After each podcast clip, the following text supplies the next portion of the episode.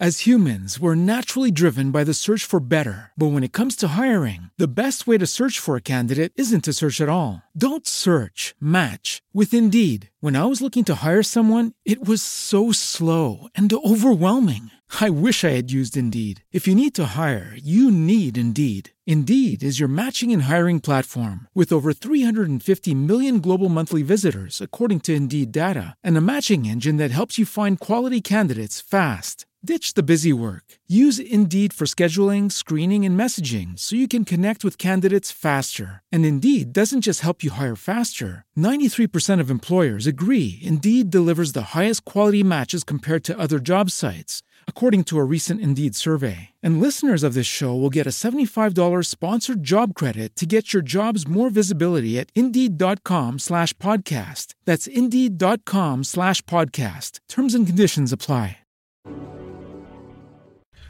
Hola, muy buenas tardes. Bienvenidos a su programa Haciendo Negocios sin Fronteras con su amigo Mario Ortiz. ¿Cómo están? Buenas tardes. y su servidor Sergio Nava. Hoy tenemos un programa de lujo como es costumbre para nosotros. y para Así es, ya se nos está viendo mucha costumbre, ¿eh? Sí, oye, estamos dejando la vara muy alta y, Sí, y sí, es- sí. hoy es un programón. Así es, exacto. Así es, tenemos un gran invitado a Fernando Rivadeneira. ¿Qué tal, Fernando? ¿Cómo estás? Pues encantado de estar con ustedes, ¿eh? la verdad es un honor estar con ustedes. Este, muchas gracias por su invitación. Al contrario, muy amable, muchas gracias. Estás, nos estás hablando desde Puebla, ¿verdad? Estamos en Puebla, eh, desde aquí estamos transmitiendo, pero como ustedes saben, tenemos oficina en Querétaro, tenemos oficina en Puebla, Ciudad de México, estamos por abrir oficina en España y bueno, también tenemos ahí la idea de abrir algo en Canadá. Ah, excelente. Entonces, ¿qué mejor invitado tuvimos Sí, hoy? sí. Para Haciendo nos- negocios sin fronteras. Haciendo negocios sin fronteras. Tal cual. y sobre todo el Haciendo tema, negocios sin fronteras. Sí. así es, sobre todo el tema de hoy, oportunidades comerciales entre México y España. ¿Qué mejor invitado para que nos comentes sobre este tema? Fernando. Eh, muchas, muchas gracias, eh, Sergio, muchas gracias, Mario. Mi nombre es la primera vez que estoy en el programa y me aprovecho para presentarme. Por Mi favor. nombre es Fernando Rivadeneira.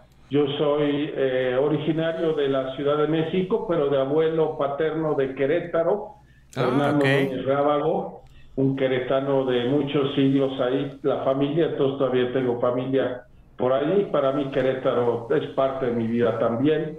Soy abogado de profesión, estudié en la Universidad Iberoamericana y en el terremoto del 85 decido salir de la Ciudad de México. Me vengo a Puebla porque por acá tenía familia, también paterna, y empiezo un despacho de abogados primero, ¿no? Y luego la vida nos va llevando eh, con empezar a trabajar con empresas españolas y luego la vida nos va llevando a que estas empresas españolas nos pidan ya no solo la parte legal, sino también la parte contable, pero luego la vida nos va llevando a que ellos mismos nos pidieran que los ayudáramos a introducir algunos productos a México, y ya hablaremos de eso, y entonces empezamos a hacer un área de que le llamamos internacionalización, un área donde ayudamos sobre todo a empresas españolas a venir a México y a mexicanas ir a España. Eh, por favor, si, si de repente empiezo con monólogo, por favor, Sergio, Mario, ustedes son muy No, entretenidos. no, al contrario, ahora sí que tú Es eres tu el espacio. experto, es tu espacio, tú eres el experto y queremos conocer. Sabemos que no solamente en un programa podemos abarcar todo lo que nos puedes decir.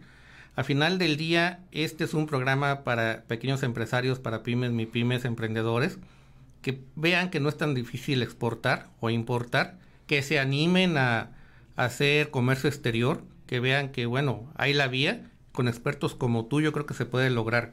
¿Qué nos puedes platicar? Ah, decía que no va a ser en un solo programa, yo creo que al final platicamos, a ver si hacemos una serie de programas, uno al mes por lo menos, y le damos Yo- continuidad para que sea, para que llegue bien el mensaje y las oportunidades que hay comerciales entre México y España.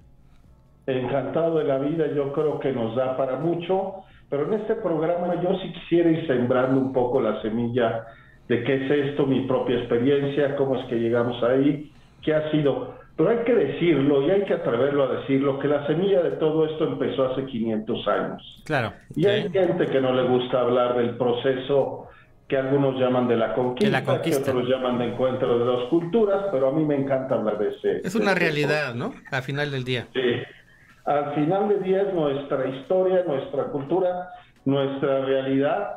Y no solo eso, sino sorpresivamente es una historia que va mucho más allá de la historia oficial que nos han vendido.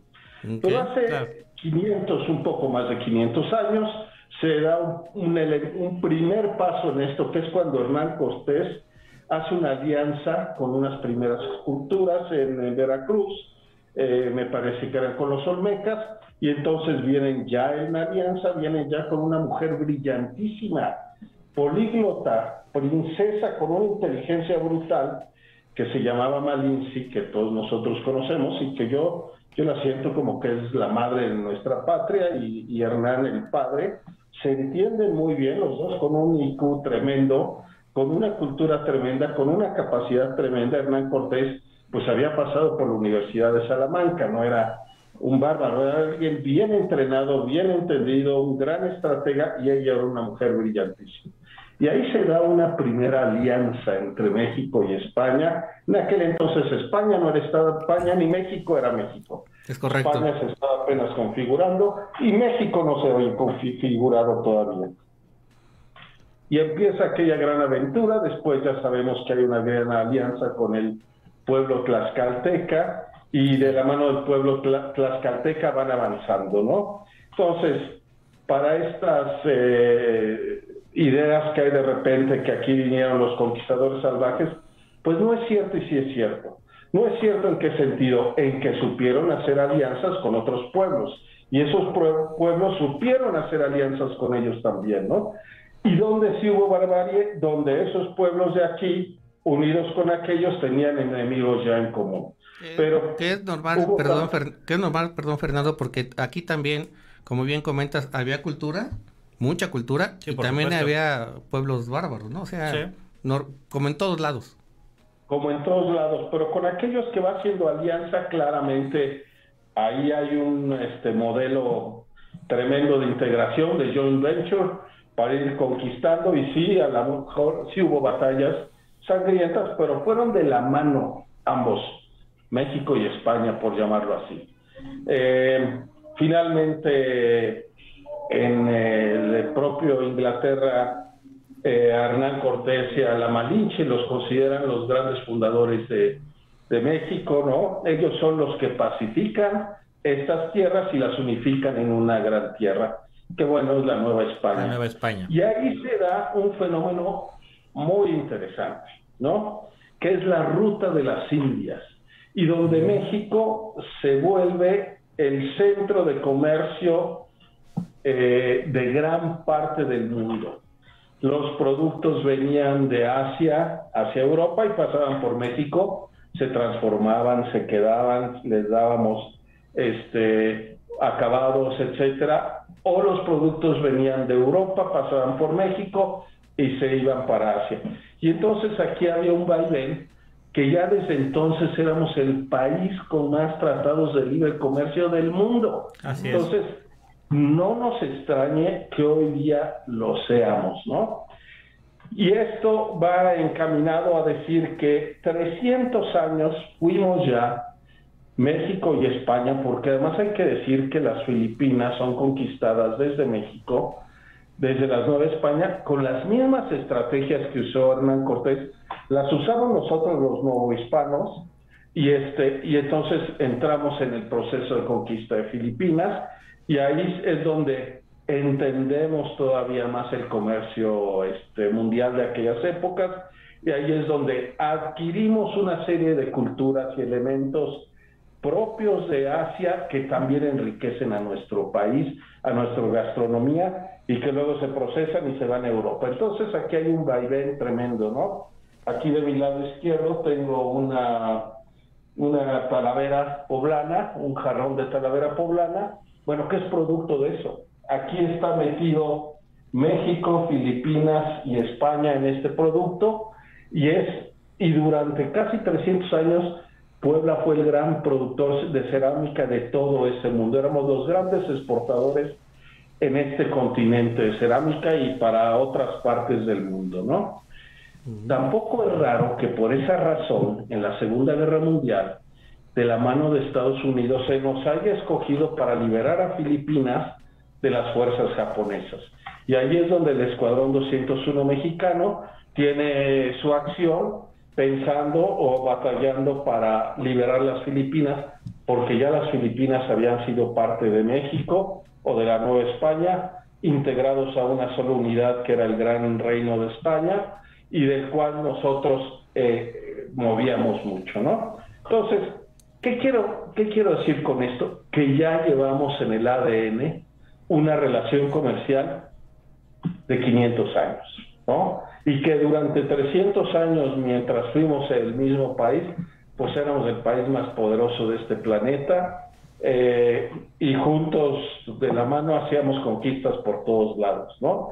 Entonces, aquí hay un primer elemento que yo quiero rescatar y por eso les comentaba que esto nos va a dar para dos o tres programas o quizás cuatro o cinco, porque nos estamos metiendo con partes históricas. Pero ese elemento que quiero rescatar es que esta relación ya la traemos en el ADN y por lo mismo se facilita mucho nuestra relación comercial con España.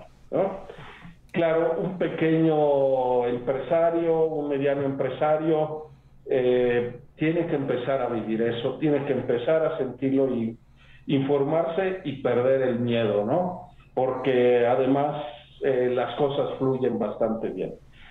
Basta decir también que este, nosotros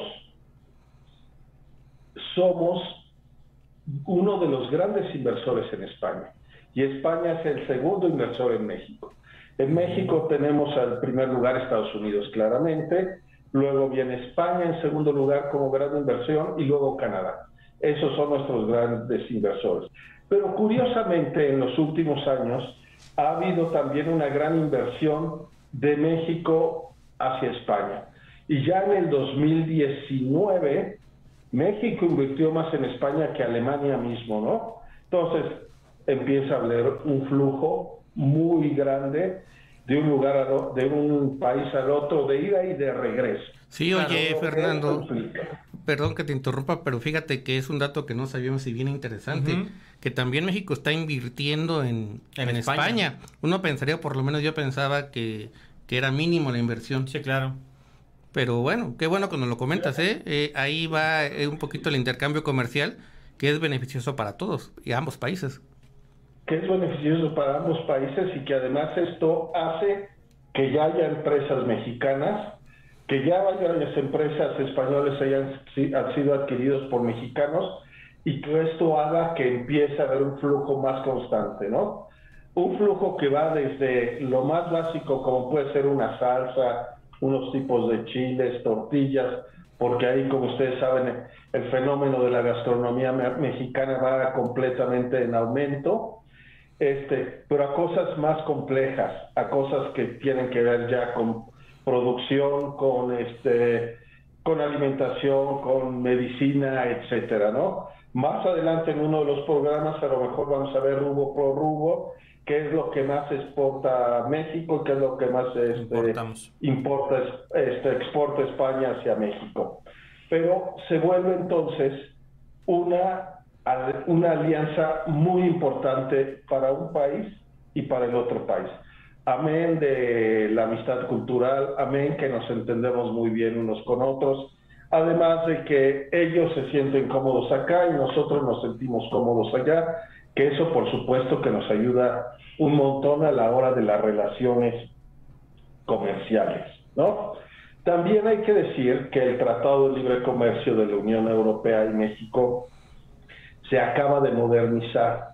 Entonces, firmamos ya, el tratado se modernizó, se amplió más, se hizo más eh, protector en el sentido de que ahora las posibles eh, controversias se pueden dirimir en, eh, en organismos que no sean necesariamente juzgados, sino puede ser arbitraje, sino puede ser mediación. O sea, la idea es que esto fluya bastante rápido. ¿Qué pasó durante la pandemia? Bueno, pues curiosamente siguieron fluyendo los temas entre México y España. Eh, vale la pena mencionar que en la crisis del 2008-2010, las empresas españolas empezaron a salir mucho más de lo que antes habían salido. Y el gobierno europeo les estuvo dando dinero para hacer todos sus esfuerzos de internacionalizar a las empresas, porque si hubieran estado internacionalizadas, no hubieran sufrido tanto como sufrieron.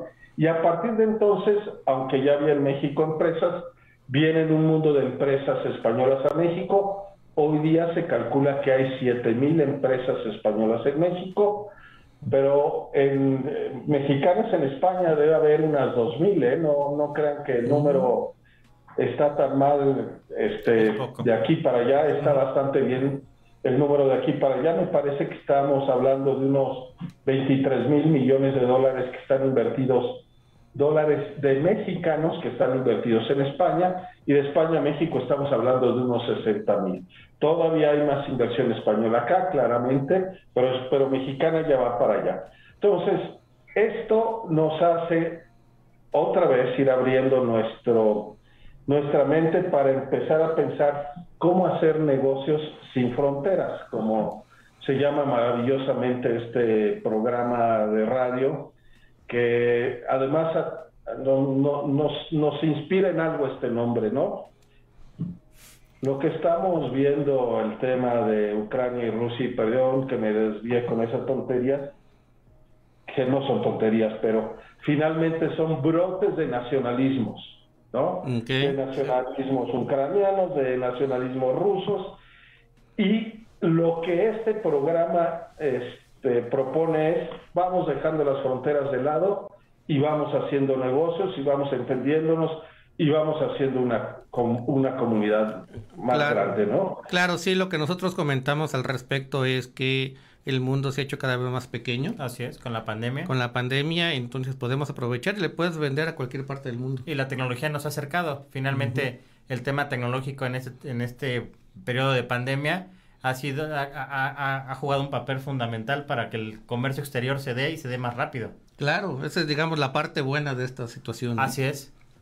Sí, la parte buenísima que habría que aprovechar, ¿no? Así es. Y que habría que tener en mente, y me imagino que ustedes ya han hablado ya de todas esas plataformas mundiales de venta y, y, demás, que, este, que no es mi tema, pero que de alguna manera, por lo que dicen, también me imagino que aquí lo van tratando. Pero aquí de lo que estamos hablando es hacer negocios sin fronteras y sin nacionalismos radicales, pero sí con nacionalismos culturales, ¿no? Nuestra herencia, quiénes somos, qué, qué le representamos al mundo.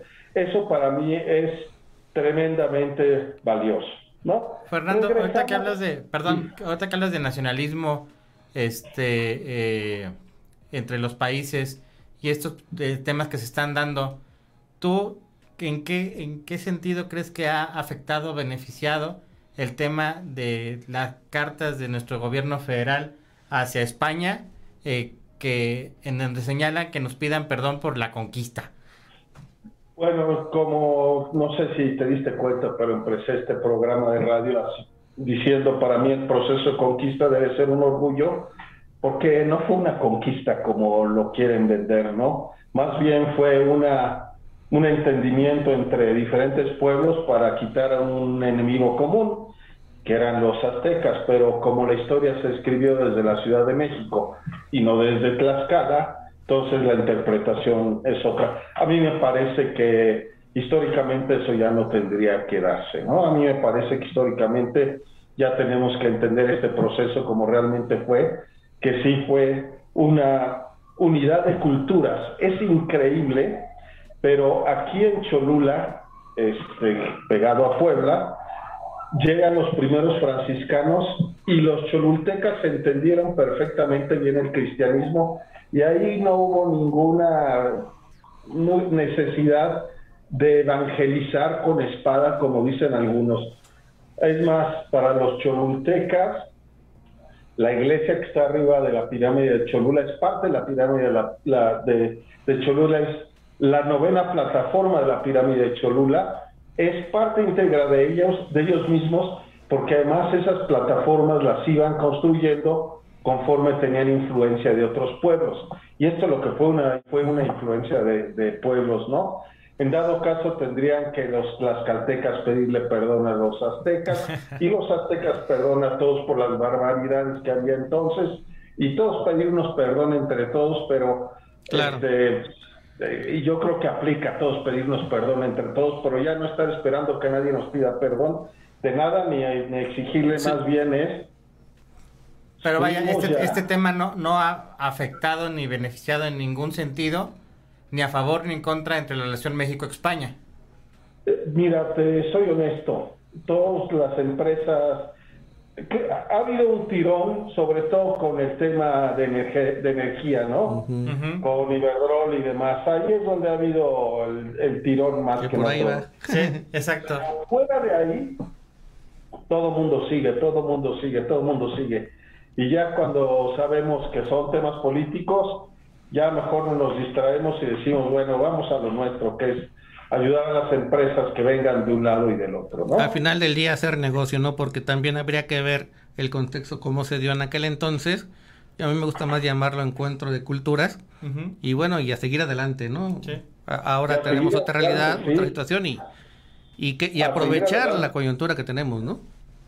Sí, y me encantaría que un día hicieran su programa de radio desde acá, desde Puebla, quizás lo pudiéramos hacer desde la casa del Deán, que es una casa que tiene unas pinturas renacentistas de las primeras, pero que ahí está la cosmovisión de todo esto que estamos hablando, ¿no? Donde ahí sí se escribió la historia como fue, no como ahora nos la quieran vender, y, ustedes van a quedar fascinados con esa idea, ¿no? Pero bueno, ese, ese es otro tema que un día podemos planear. No, sí vamos, sí, sí, sí, vamos. A mí me encanta el mole. Sí, y a mí viajar. Vayan pidiendo permiso para que se vengan a fuego un día y armamos aquí un programa de radio desde ahí y vas a ver qué bien lo, lo podemos montar y podemos invitar a algún empresario, a lo mejor español o mexicano que ande por allá para que hablen de estos temas y vamos completando toda esta información de la que estamos hablando, ¿no? Excelente. Pero nos regresamos al 2010 y que, este, ustedes me van diciendo de tiempo cómo andamos. Adelante, adelante, por favor.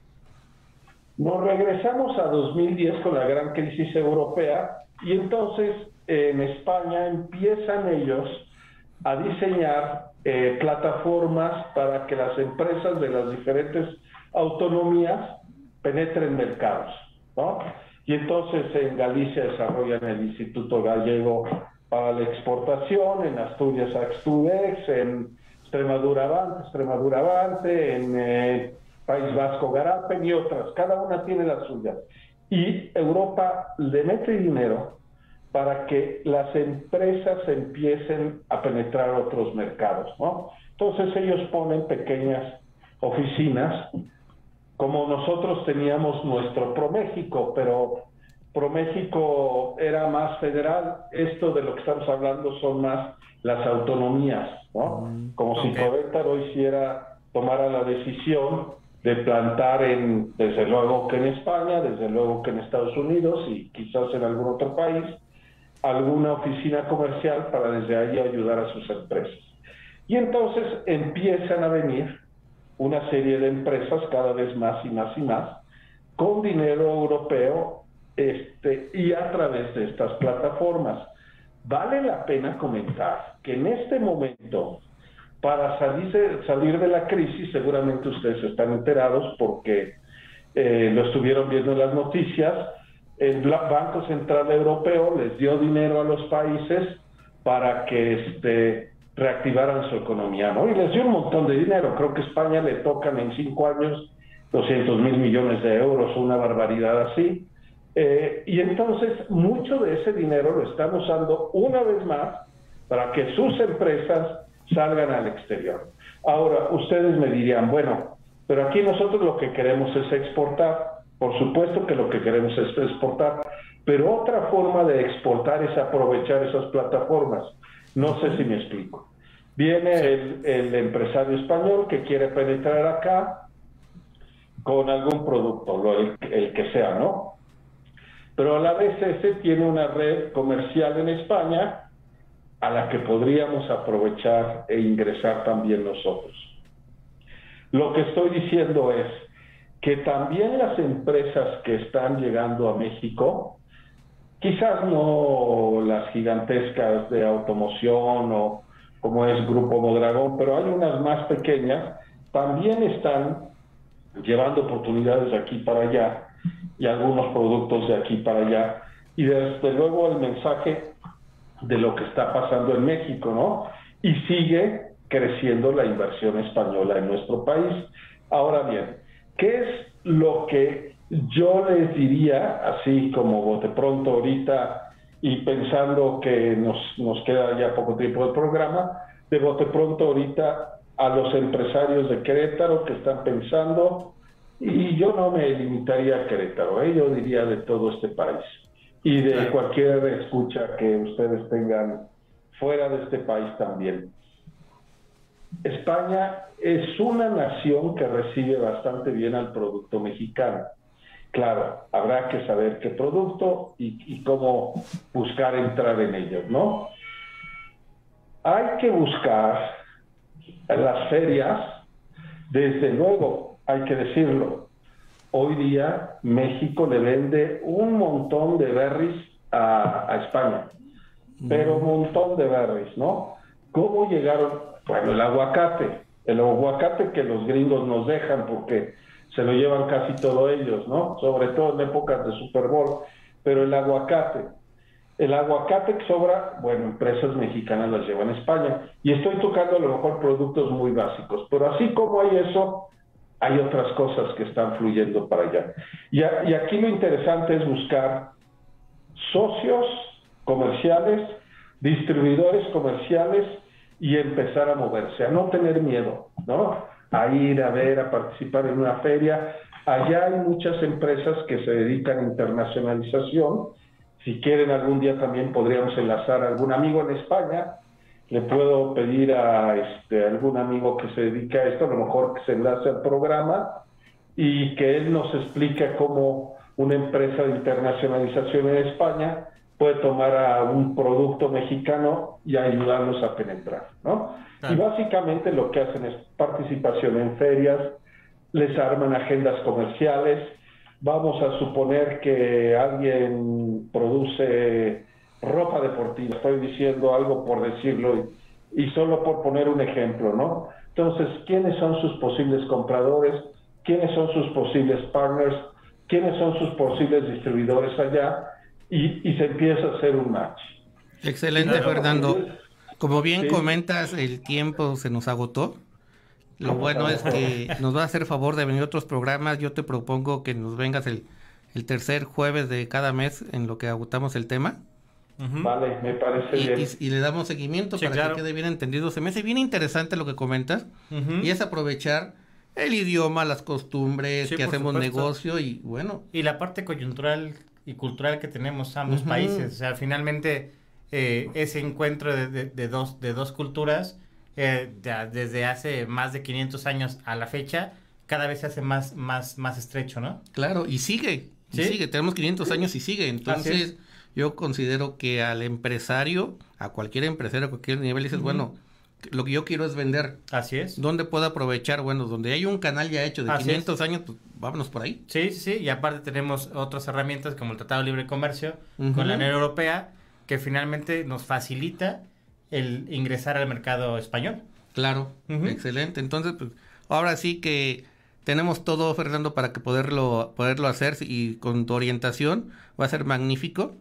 Si nos puedes dar eh, algún dato de contacto tuyo para que la gente te pueda ver, independientemente de que te esperamos el mes que entra, ¿eh? El tercer jueves de abril ya lo estoy agendando para estar con ustedes y voy a buscar alguna cosita, alguna sorpresa también para tenerles aquí junto, para ir enriqueciendo esto.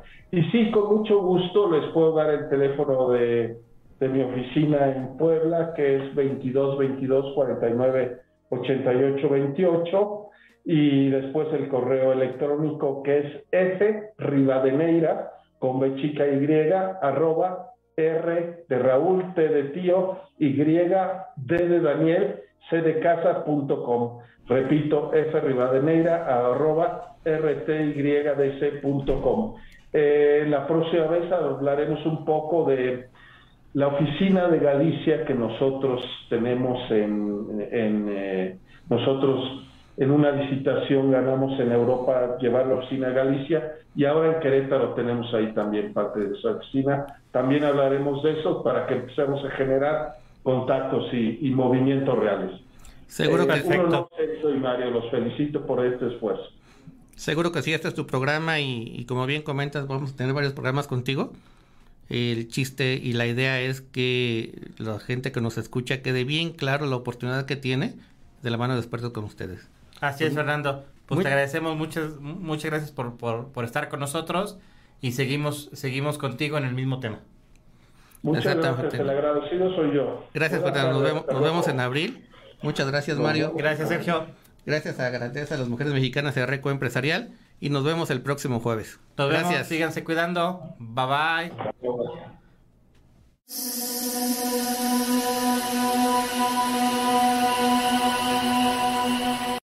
As humans, we're naturally driven by the search for better. But when it comes to hiring, the best way to search for a candidate isn't to search at all. Don't search, match with Indeed. When I was looking to hire someone, it was so slow and overwhelming. I wish I had used Indeed. If you need to hire, you need Indeed. Indeed is your matching and hiring platform with over 350 million global monthly visitors, according to Indeed data, and a matching engine that helps you find quality candidates fast. Ditch the busy work. Use Indeed for scheduling, screening, and messaging so you can connect with candidates faster. And Indeed doesn't just help you hire faster. 93% of employers agree Indeed delivers the highest quality matches compared to other job sites, according to a recent Indeed survey. And listeners of this show will get a $75 sponsored job credit to get your jobs more visibility at Indeed.com slash podcast. That's Indeed.com slash podcast. Terms and conditions apply.